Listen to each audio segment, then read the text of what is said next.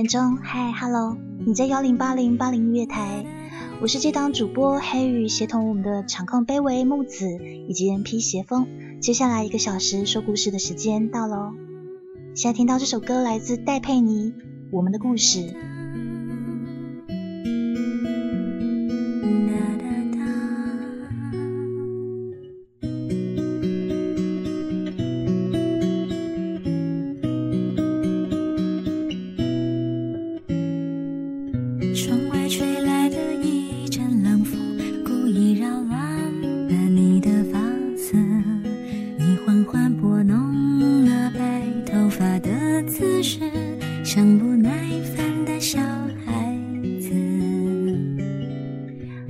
戴佩妮唱歌，她唱歌给我的感觉好像就是很悠闲的在说一个故事，没有那么的痛，也没有那么的苦，可是你就感觉听得很舒服，很舒服。就算是有一些比较有苦情的歌，加唱来也好像是悠闲悠闲的。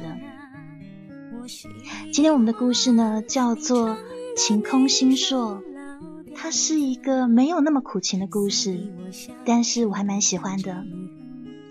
这首歌之后，我们的故事就开始。聊一聊我们曾经做的傻事，醒来以后是不是就有解释？原来承诺两个字累人一辈子，也轻易让人口口受之。聊一聊我们曾经错过的事，是否在失去以后才有价值？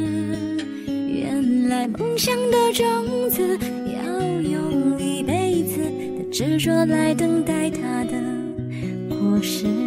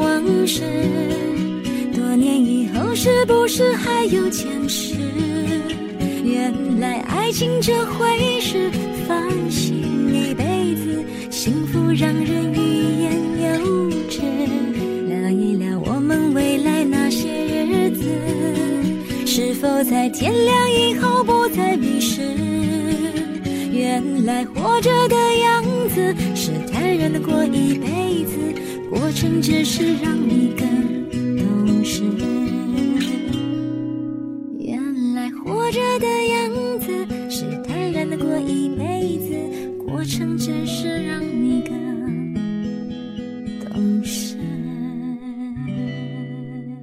我们活着的人生中经历的一些事，经历的时候或许会苦会难过，但其实最后这些事只是让我们长大，让我们更懂事。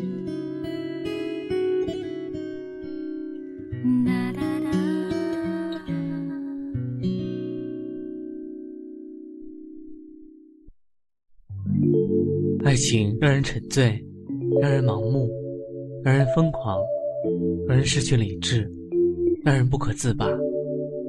到底什么才是爱情的真面目？黑羽的音乐爱情故事，带你聆听恋人的呢喃私语，一起探寻爱情的真实模样。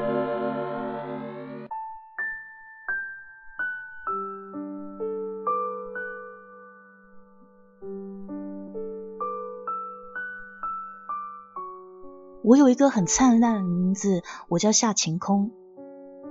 它蕴含着我父母美丽的希望。当然，父母都希望自己的孩子人生万里无云，一片晴朗好天气。可是，并不是有个好名字，人生就会很顺利的。我顶着晴空这个光环，这么美的名字，却跌入了黑暗深渊。然后我一天比一天更堕落。现在我二十四岁，四年前的我可是震撼当时漫画界的一个天才漫画家。可是，一朝一夕之间，我身败名裂，从云端众人追捧，跌落了万丈深渊。现在的我什么也不是。我真的不懂四年前到底发生了什么事情，为什么我当时报名比赛的原创会变成抄袭别人的？我也不懂当年我第一幅画卖到上百万，最后又变成经纪人炒作。我更不懂的是，原本对我竖起大拇指、说我棒、说我好的人，突然之间都转头骂我是骗子。我真的不明白，为什么一切都变得那么快？原因到底是为什么？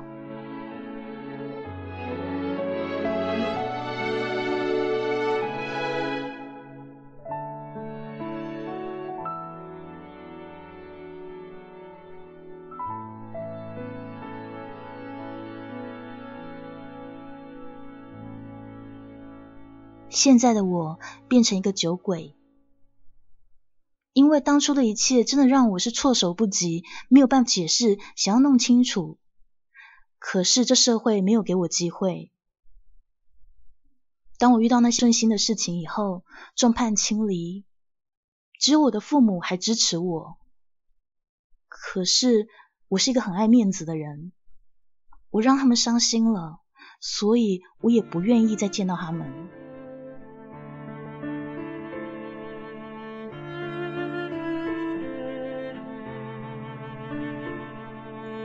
接下来的日子，我不断每天每天的喝酒，而且我也不再创作了，只是偶尔偶尔会画一些大尺度的漫画。什么是大尺度的漫画呢？你知道的，就是带有一点色情的，男生跟女生办事的那种漫画，换点酒喝。于是我过着每天醉生梦死的日子，晚上喝烂醉。睡到中午饿醒以后，很努力的挣扎的手拿去话筒打电话叫一份外卖。今天我叫的是一份披萨，这家披萨店的效率还不错，没多久就送过来了。打开门的时候，我看到外卖的笑容，我觉得他们都像是一张千年不变的脸，好像是画上去的，又像是天生就有的。我常常幻想，扯掉那张脸，看到的是什么样的表情呢？但一切都只是幻想。我很快的签收了披萨，准备关门享受我的大餐的时候，这个时候有一个女孩窜进我的屋里。这个女孩没有跟我打招呼，直接冲了进来，然后躲在这个小茶几旁边，像是很紧张的抱着桌角。然后又有两个戴墨镜，像是电视里面那种保镖一样的人出现在我面前。他们很有礼貌的问着手上还拿着披萨的我说：“哎，先生，你有看过一个大概十七八岁、穿着粉红色套装的女孩经过这吗？”我没有立刻回答，而是下意识的用眼角看着门边的一块镜子里映照着那个女孩惊恐的脸。他的一双大眼睛里面有眼泪，闪烁着曲折的光芒，看起来楚楚可怜。于是我下意识的脱口而出说：“哦，没有哦，什么都没有看到。”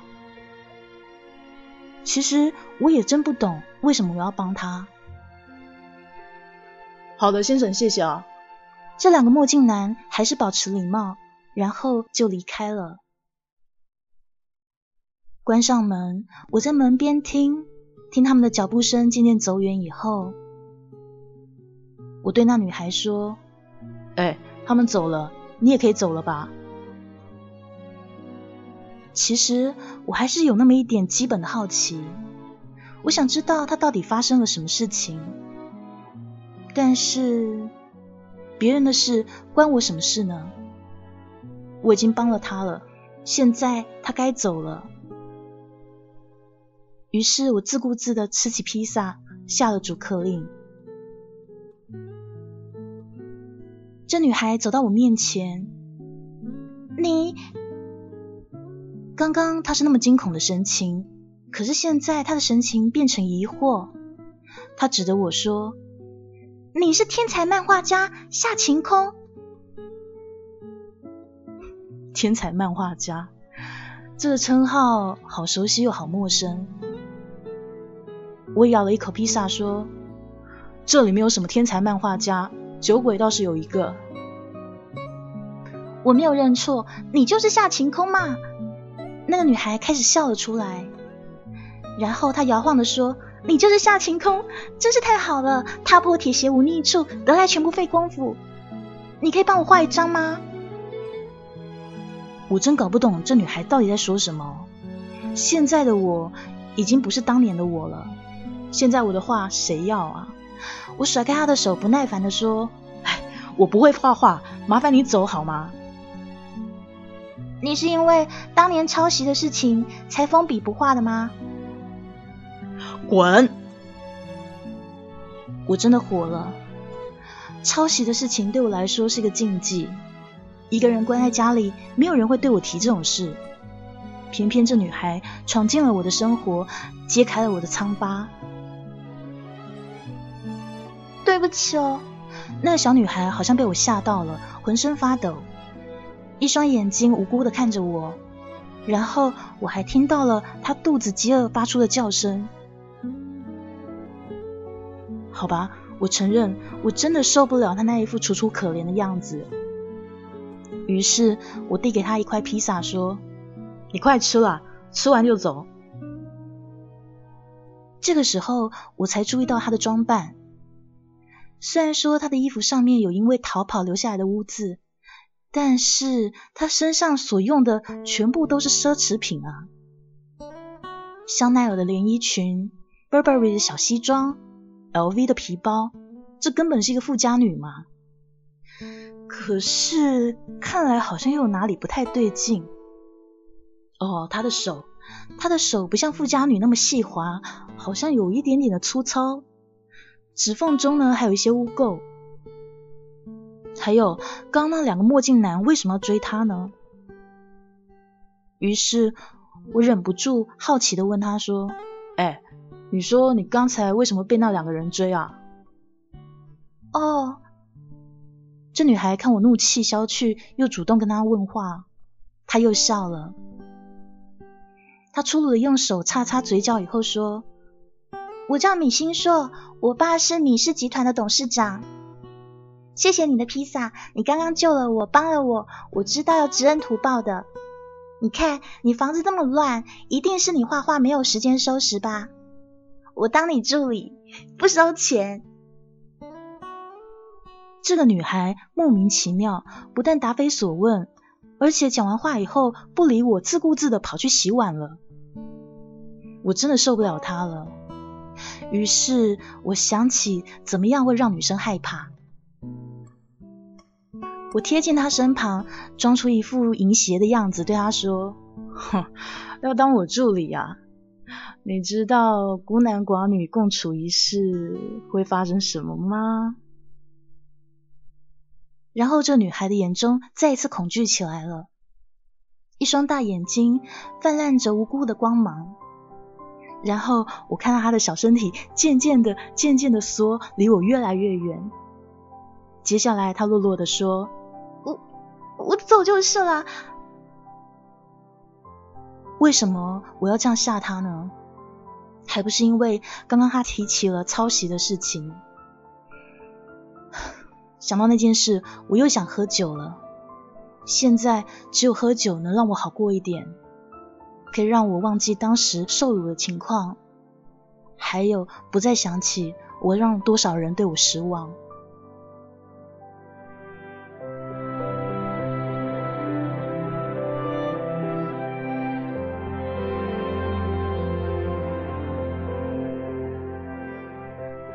四年下来，我的生活就像一滩死水。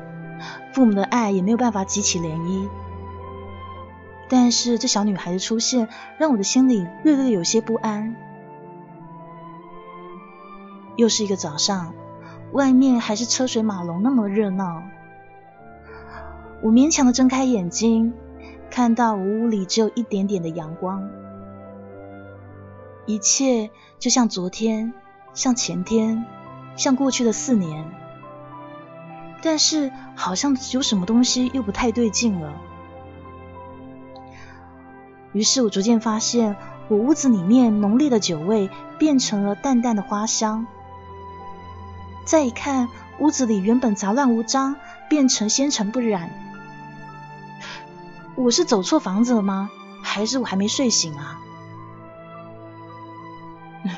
于是我喃喃自语说：“这到底怎么回事啊？”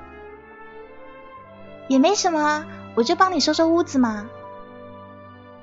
一个小女生的声音从我背后冒出，我一回头，米星硕，你怎么会在这？你怎么进来的？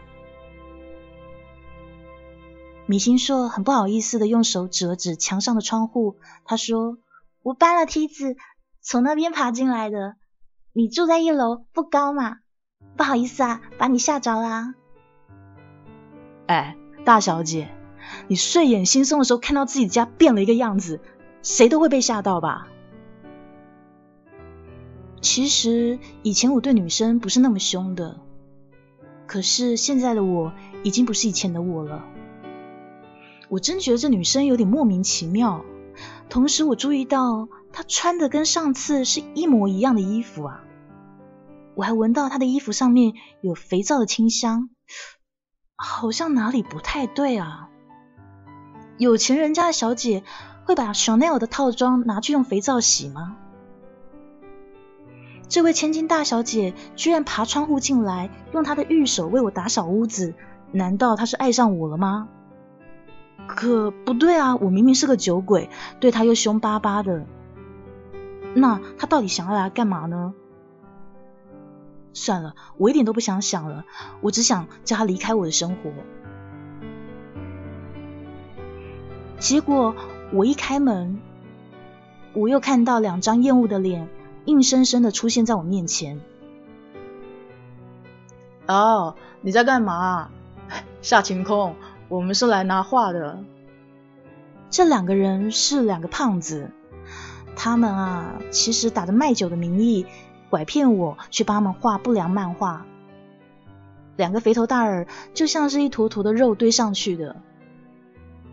我这酒鬼欠下他们一笔酒钱，所以开始帮他们画这种东西抵酒债。于是我拿出我的画给他们，没好气的说：“拿画可以走了。”这个时候，米星硕踮起脚尖，看了看那两胖子手上的画，一脸不可思议的样子，夺过他们手上的画，疑惑的问我说：“夏晴空。”你怎么可以画这种肮脏的东西啊？我早就知道女孩子看到这种画的反应应该是这样，可是我不知道，在她那么惊讶之后，她居然还哭了。是，我是不堪，我画这种脏东西，可是我也要过生活啊，不然我的酒钱谁付啊？但我什么都不想跟他解释，我直接冷冷的对他说：“哼，我的事与你无关。”与我无关，其实关系大了。接下来，米星硕很奇怪，他非常愤怒的把画撕成碎片，丢向天空。那碎片就像雪花一样的降落。这个时候，我想起了席慕容的一句诗：“那片片凋零的不是花瓣，而是我的心。”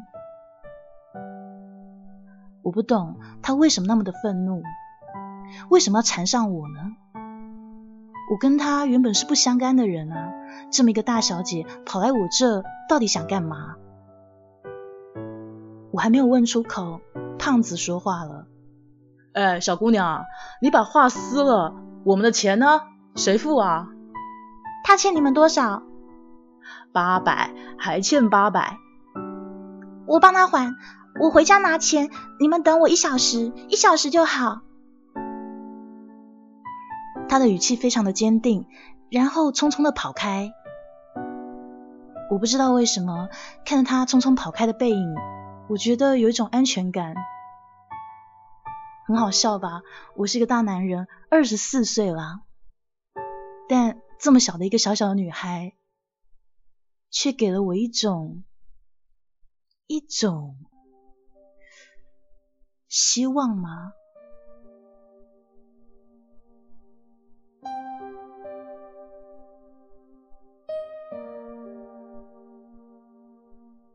接下来不到一个小时，米星硕果然回来了。他把八百块钱给那两个胖子，胖子拿了钱，无话可说就走了。夏晴空，我求你不要糟蹋你自己。我相信，只要你愿意站起来，属于你的光荣都会回来的。米星硕很用力的说这些话，可是他身体却摇摇晃晃的。他的脸色像白纸一样白。讲完以后，好像还想说什么，结果就硬生生的倒在地上了。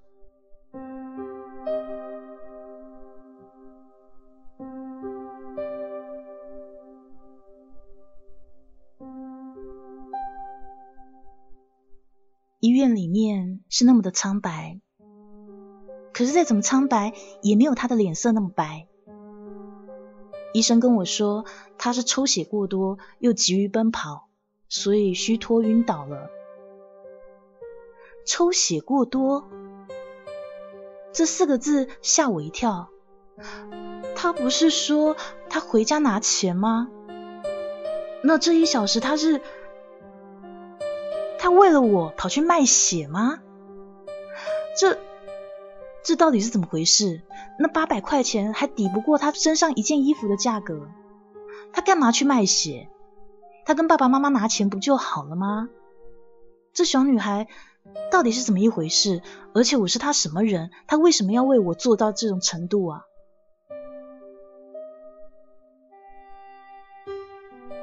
接着躺在病床上的米星硕渐渐的醒了过来，他看了一下四周，说。我我在医院吗？夏晴空，钱钱都帮你还债了，没有别的钱了，没有办法付医药费了耶。这夏晴空，我看我们还是趁医生护士没发现之前，我们先偷偷跑走吧。说完，这女孩就要起身离开，我把她按了回去，问她说。你干嘛？你家不是很有钱吗？你这种情况你想去哪？你打电话叫你家人来付钱就可以了。我小女孩欲言又止，然后她思考一下，就告诉我说：“我爸对我管教很严，如果他知道我为了一个陌生男人卖血换钱，他会打死我的。”你既然知道你卖血是为了一个陌生人，你干嘛要这样做呢？难道你只是为了让我重新画画吗？他轻轻一笑说：“不只是为你啊，也为了让你帮我画画。帮你画？你到底要我帮你画什么？”我经常做一个梦，然后他开始讲起他的梦境。那个梦境美妙绝伦。我一直做一个梦，晴朗的天空下，逃出蚌壳的珍珠，还有突破地表的钻石，挣脱白日的星辰，他们都长出一双翅膀，就像银河的队伍一样涌向晴空。他们在晴空下组成一双巨大的银翅，飞舞着向世界的尽头飞奔去。啊！晴空星硕啊，这四个字在我脑海油然而生。可是，这是一幅矛盾的画。大晴空怎么会有星星？这是一个幻想，幻想某一部分来说就是绝望，因为永远都不会有那一天的。我不懂的是，全天下会画画的人那么多，你为什么找上我要我画？因为你是米星硕最爱的漫画家，让你画米星硕的梦，这是他的愿望。这个叫星硕的女孩，眼睛睁得大大的，又闪动着泪光。好吧，我帮你。我还是答应他了。不知道为什么，看到他总让我有一点有希望的感觉。这时候，我突然觉得，或许我还可以重新开始，我还可以再次的画画吧。谢谢。不过，夏晴空，我们现在还是离开医院吧。没有钱。不用了，我替你付。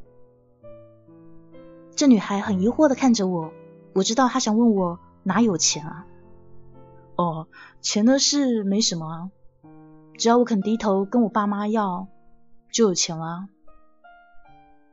什么？你这自甘堕落的家伙！你还害我去卖血！这个时候，小女孩的眼睛真的顶大的，她感到愤怒还有无奈。谁叫你那么冲动啊？一下子就跑了，我话都来不及说呢。虽然我口中是这么说，但我真的很感谢她的冲动。让我觉得还有人，还有人在乎我。像一颗千里外的星光，只能退望。相信爱不会说谎，只是分开收藏。我等候的愿望总是失望，像流星耀眼却会坠亡。你的爱的力和飞翔？遥不可及的远方，遥远的星光只能凝望。你是否一样会把爱挂在？心上，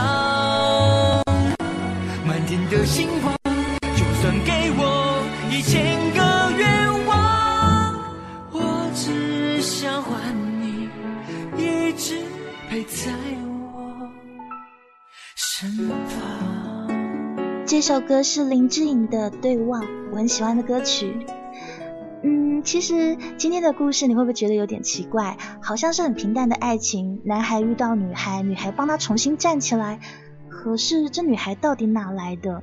为什么穿的一副大小姐的样子，可是行为却很可疑，一点都不像有钱人家的小姐呢？所以这女孩的身份成谜。而这女孩为什么对这男孩那么执着呢？之前明明没有见过面啊，真的只是因为喜欢他的画吗？我想，如果有一天有一个女生或有个男孩闯进你的生活中，莫名其妙对你好，为了帮你还钱还跑去卖血，你一定也会吓到的。可是这世界上真的有这种人吗？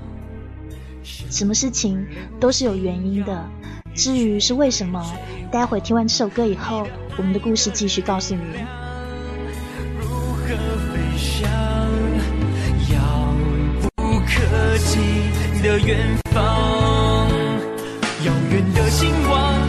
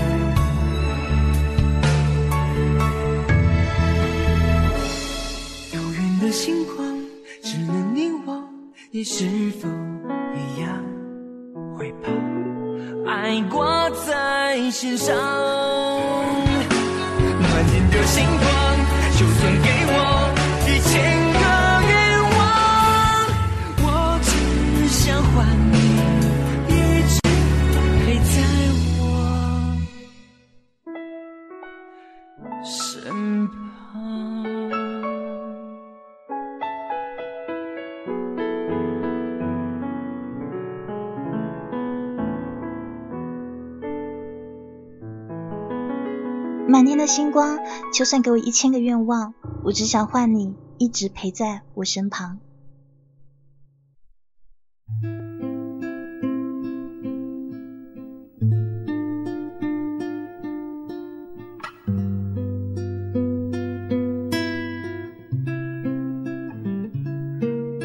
为了完成对这女孩的承诺，我又开始画画，过上了不分白天黑夜的日子。我真正的拾起了四年的画笔，这一次不再是画一些不良图片。面对洁白的纸张，我不知如何下手。我想，我先试着投稿，获取一下信心吧。可是我投出去的一篇篇稿，一篇篇都被退了。四年多的日子，好像让我的才气尽失。是啊，我已经不是以前的我了，心态不是，连才华都没了。这一次，我真的想站起来，可是就算我愿意努力，好像也没有用了。还有一件事我没想到，上一次因为那女孩进了医院。于是我终于低头跟父母要钱。接下来，母亲居然千里迢迢的从另外一座城市赶过来。她说，从我上次的说话中感觉到我要努力振作了，所以她要过来当我的坚强后盾，要照顾我。可是我是多么骄傲的一个人啊！现在我想努力站起来，可是我站不起来。我画不出东西来，我没有灵感，我也没有才华了。你不觉得这比不想站起来还要悲哀吗？上一次为了米星硕，我才跟母亲联络的，可现在他要过来看到我的惨相，看到我是这么的失败，扶不起，我真的不想让他看到啊。于是，明知道会伤母亲的心，我还是冷冷的说：“你来干什么啊？你来只会变成我的包袱。哎妈，你快走吧，我的事情我一个人会处理，你不用瞎操心。”说出这些话的那一瞬间，我好像都听得到妈妈的心破碎了。可是有妈妈在身边，我更难过啊。说了这样的话以后。妈妈也只是淡淡的说：“好，只要是你的要求，我都答应。儿子，不管怎么样，你都是妈唯一的骄傲，你要记住我。”听了我那么绝情的话，他还是鼓励我。我真的觉得良心不安，看着他的背影。我在心里面说了好多次对不起，对不起，对不起。我还想冲过去抱住我妈，然后跟她说对不起，都是我的错。我知道你爱我，可是我不行。然后我的眼泪也悄悄滴下。你有这么好的妈妈，你为什么不好好珍惜？天哪，米心树这个时候居然出现了。我刚刚还掉了眼泪，居然都被他看见了。于是我不禁动怒，跟他说：“米星硕，你不要以为我退一尺答应帮你画画，你就可以进账管我的闲事。你妈没有教你安分守己吗？”“对啊，我没有你幸福，有个好妈妈。我妈生我的时候就死了。”他的声音没有很大声，可是最后的几个字，我却听得清清楚楚。就像雷鸣一样，那么的响。他说完那些话以后，转身离开了。他穿的还是我第一次看到他穿的那一身衣服。然后我懊悔不已。我在短短五分钟内赶走了世上还关心我的两个人，我妈，还有这个莫名其妙一头栽进来的小女孩。五分钟了，我伤了他们的心。那一整天，我良心都不得安宁。我很希望第二天他可以不计前嫌的过来，可以给我个道歉的机会。可是不知道为什么，米星硕一直没有来。然后第三天、第四天，接着我真的担心起他来了。他一直穿着同一套衣服，衣服上还有肥皂的味道，这表示他不知道住在哪里，没有回家。那这四天他还有什么地方可以去呢？于是我想起，或许他回家了吧，但是我一定要确认看看啊。这样一个小女孩流落在外，我真的觉得是我的错。于是我决定登门造访，负荆请罪。米家大小姐的家果然是非常气派，豪华别墅，奢侈霸气。我按了门铃以后，开门的是一个憔悴的妇人。衣着华丽光鲜，我想她应该是这个家女主人。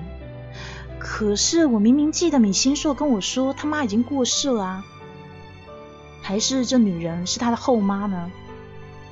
于是我问说：“呃，请问一下，米星硕在家吗？”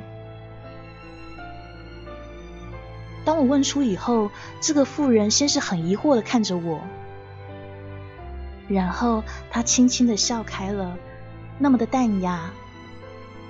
他说：“年轻人，你应该是很久没有跟我女儿联系的朋友吧？还是老同学呢？你可能不知道，我的女儿已经在病床上躺了四年了。什么？怎么可能？她前几天……我想着，明明这女孩还在我面前活蹦乱跳的，怎么会躺了四年呢？”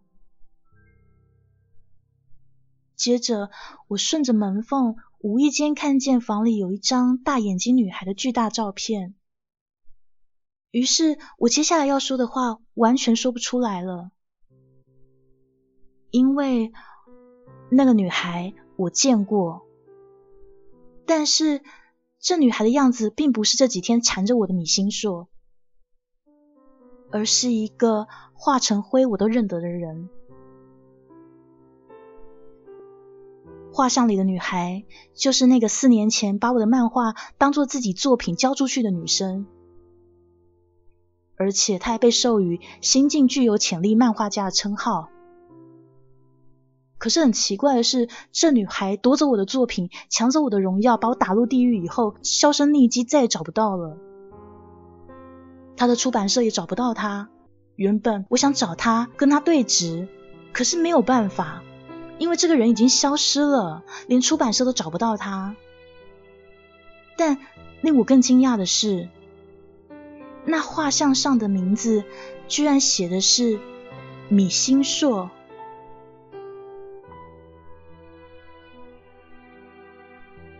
阿姨，请问一下，这照片上的女孩是你的女儿米星硕吗？我知道这是一个很笨的问题。因为旁边明明就写了米星硕的名字，我却又问了一次。可是我必须问，我必须弄清楚这到底怎么一回事。是啊，那是我女儿。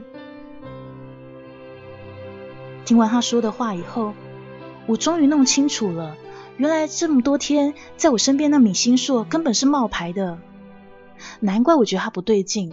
难怪孩子穿着同一套明明很华贵的衣服，却用肥皂洗；明明家里面应该很有钱，却跑去卖血换钱。那女孩一直在骗我，可她到底是谁呢？呃，阿姨，对不起，我找错人了。然后正要离开的时候，突然看见了之前那两个追米星硕的墨镜男。那两个人对妇人说：“夫人，那个偷衣服的女孩，我们查出来她是谁了。”这一下，我明白了一些事情，但我真不懂他为什么要扮作另一个人来骗我，而且他扮的这个人，米星硕，是当年抄袭我画作把我打入地狱的人啊！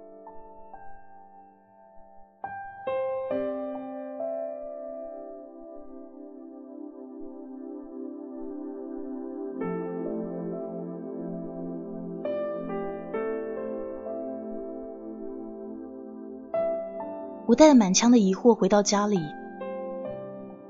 那个仿冒品居然在我的家里面做饭。然后他穿着第一次见他时候他穿的那个衣服，我一看墙上的窗子开着，我就明白他是爬进来的。他好像很开心，对我说：“我觉得你平常画画太累了，所以呢，我亲自下厨。”我冷冷一笑说：“哼，你真是跟其他有钱女孩都不一样啊，不像他们那么娇生惯养啊。”当然了，我爸常教导我，无论怎么样的身份，都要自立自强的。哼，这骗子说谎脸都不红。于是我继续拆穿他，我说：“哼，可我刚刚去过你家啊。”我话才一说完，啊！他吓到了，他不小心把手切伤了，流出了鲜红色的液体。然后这小骗子还强装镇定的说：“是吗？我总是习惯在外面玩，所以我不在家。到了现在还在骗我。我发现一件很奇怪的事。”米氏集团唯一的千金跟你长得好像不太一样啊！而且那千金小姐居然是抄袭我画作的人。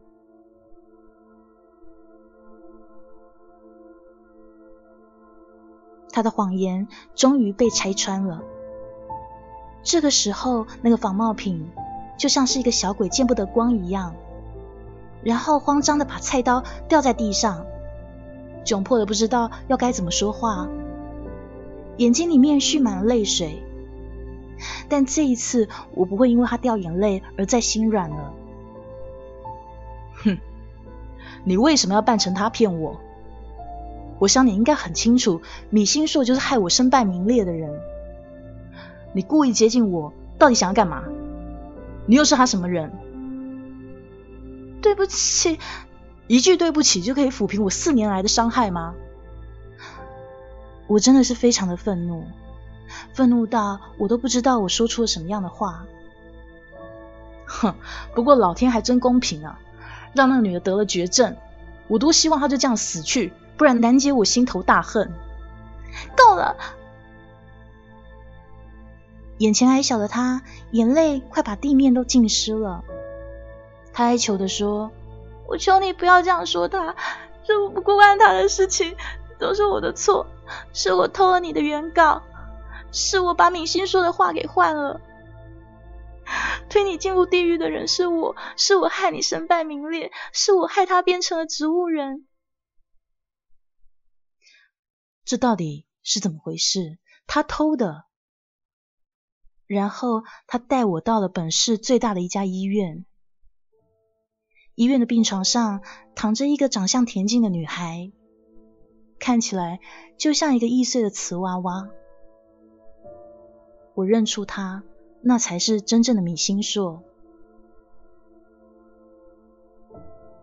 仿冒品米心硕在这里把事情的始末一字不漏的告诉我。他说，他的确是米氏集团董事长的女儿。只不过她是私生女，母亲生她的时候难产死去，所以她的父亲十分恨她。她的父亲为了保住现在的家庭，就把她寄养在乡下一个农民家庭里。这女孩觉得自己的存在是一个错误，很自卑又很孤僻。但是在她最没有希望的时候，米星硕出现了，她的亲姐姐，让她觉得自己有存在的价值。然后米心硕就常常来陪她，有空就陪她玩，带她跟自己一起画漫画，告诉她他以后想当大漫画家的理想。米心硕还告诉这女孩，她的偶像是漫画家夏晴空，也就是我。所以这女孩感觉到亲人的温暖。可是这待她极好的姐姐，却患有格林巴利综合症这样罕见的绝症。瘫痪到死亡是这女孩的宿命，所以这个妹妹很害怕她来不及实现她的梦想。为了她身患绝症的姐姐，有一次她在城里面遇见了我，就千方百计的跟着我，在粉丝迎接我的混乱中，从我的包里偷走了我的画稿，然后换上了米星硕的名字参加漫画比赛。他以为这样米星硕会高兴，可是没有想到，当米星硕知道一切了以后，一时刺激就变成了植物人。米星硕没有办法接受自己的偶像、自己崇拜的对象，因为自己的关系被害得身败名裂。现在这小女孩在我面前，他说他现在做的一切都是为了赎罪，他要让我重新站起来。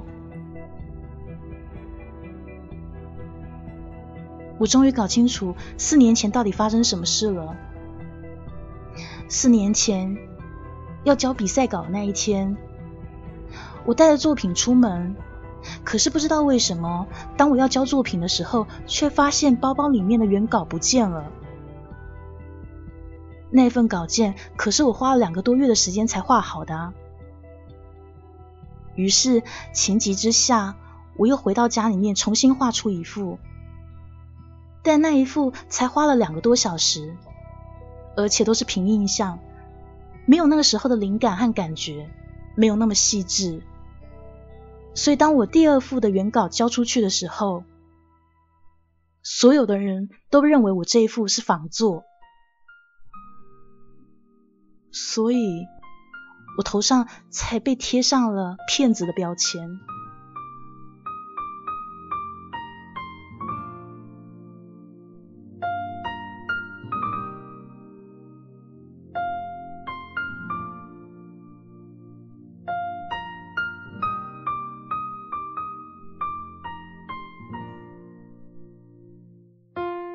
不知道为什么，一旦知道这件事以后，我好像没有那么生气了。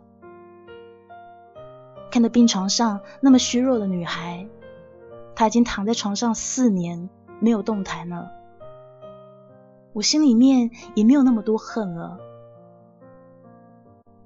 对于这仿冒品，小小的仿冒品，我知道她也受折磨了。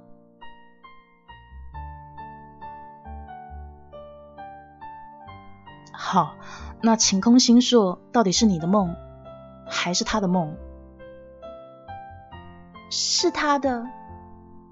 他说，晴空出现星硕是一种幻想，可是幻想其实也等于绝望。但是心怀希望的人会心甘情愿乘着绝望的羽翼去追寻的。他讲完以后，我想，果然是我想象的场景。那你到底叫什么名字？我的名字很难听的，没有姐姐那么好听。我才不说。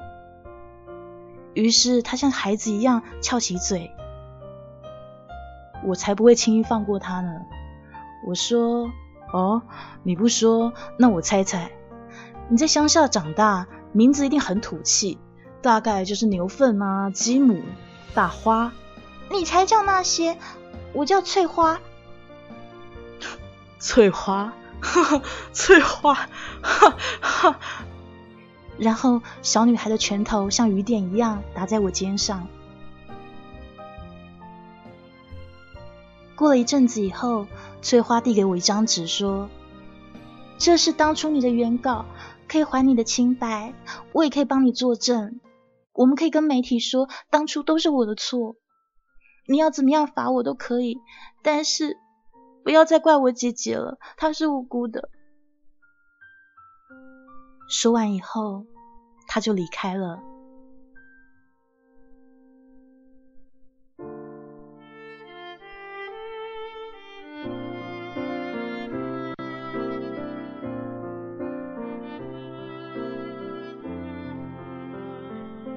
在家里，我拿起了那一张我当初花那么多心血的原稿，献我这四年于地狱生活的原稿。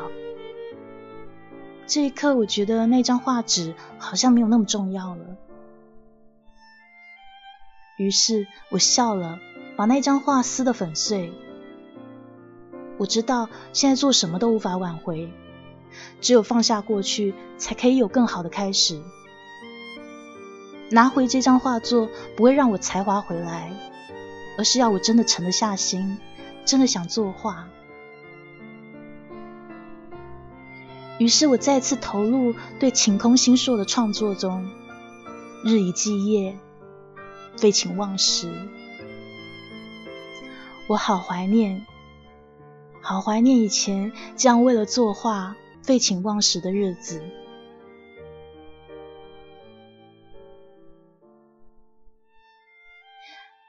后来，我的用心终于让我重回漫画界。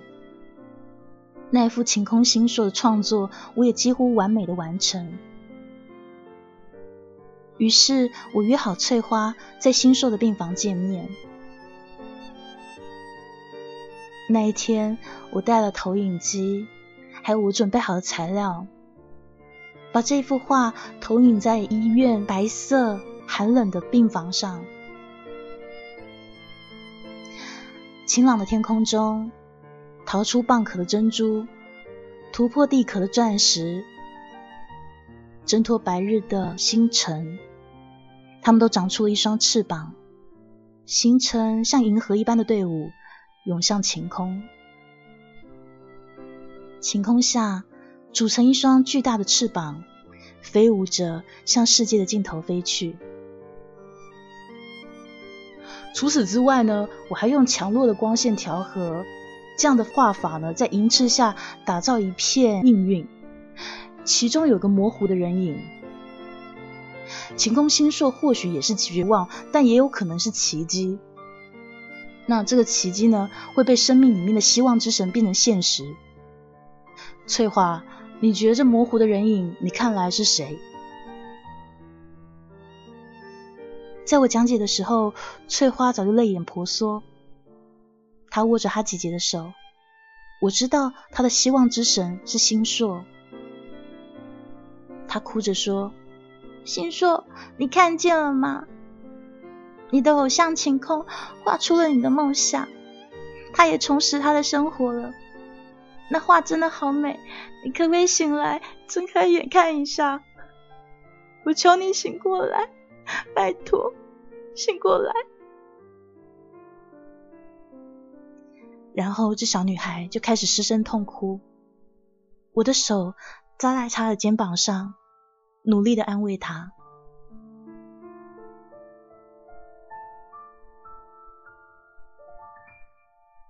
过了一会儿以后，翠花的哭声渐渐变小。她小心翼翼的说话，好像怕吓跑什么似的。他说：“晴空星朔好像在动，不对，你看他的手真的在动。你看，的确，我一看星朔的手真的动了，虽然动得很小很轻微。他醒了，奇迹真的发生了。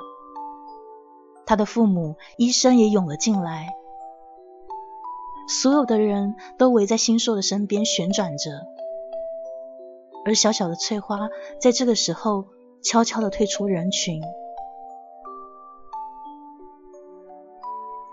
我随后跟了出去，因为我有些话想对翠花说，可是她跑得真快。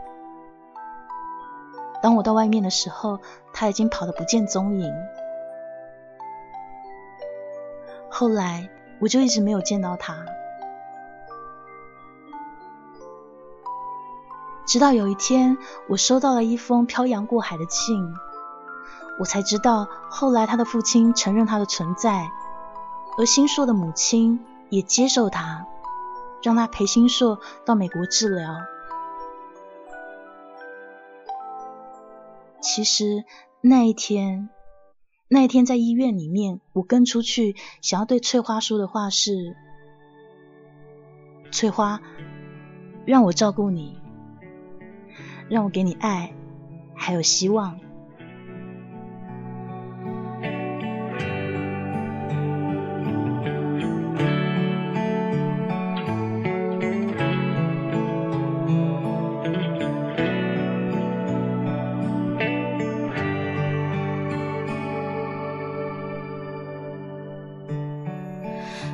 是最后会有哪些情节可以当纪念？曾经你说要最疼我，要最想我，每天每天。听到歌曲来自杨丞琳的《失眠的睡美人》，啊，要装男生的声音好难啊，声音低低的，胸口闷不舒服。好的，现在时间呢是深夜的一点五十七分，你在幺零八零八零音乐台，我是这档主播黑雨。然后呢，要谢谢我们这场的 MP 斜风、场控木子，还有卑微，以及现场所有送花花月票、推票以及礼物给我的朋友们。最重要的是每个在现场聆听，或者是之后补听录音的朋友们。幺零八的节目呢，二十四小时都是现场的。如果说你还睡不着觉的话呢，欢迎继续留在我们频道，或者说你待会也可以跟黑雨去小窝聊聊天，也是可以的。好的，这是今天给大家的故事，晴空星烁，晚安喽，Good night。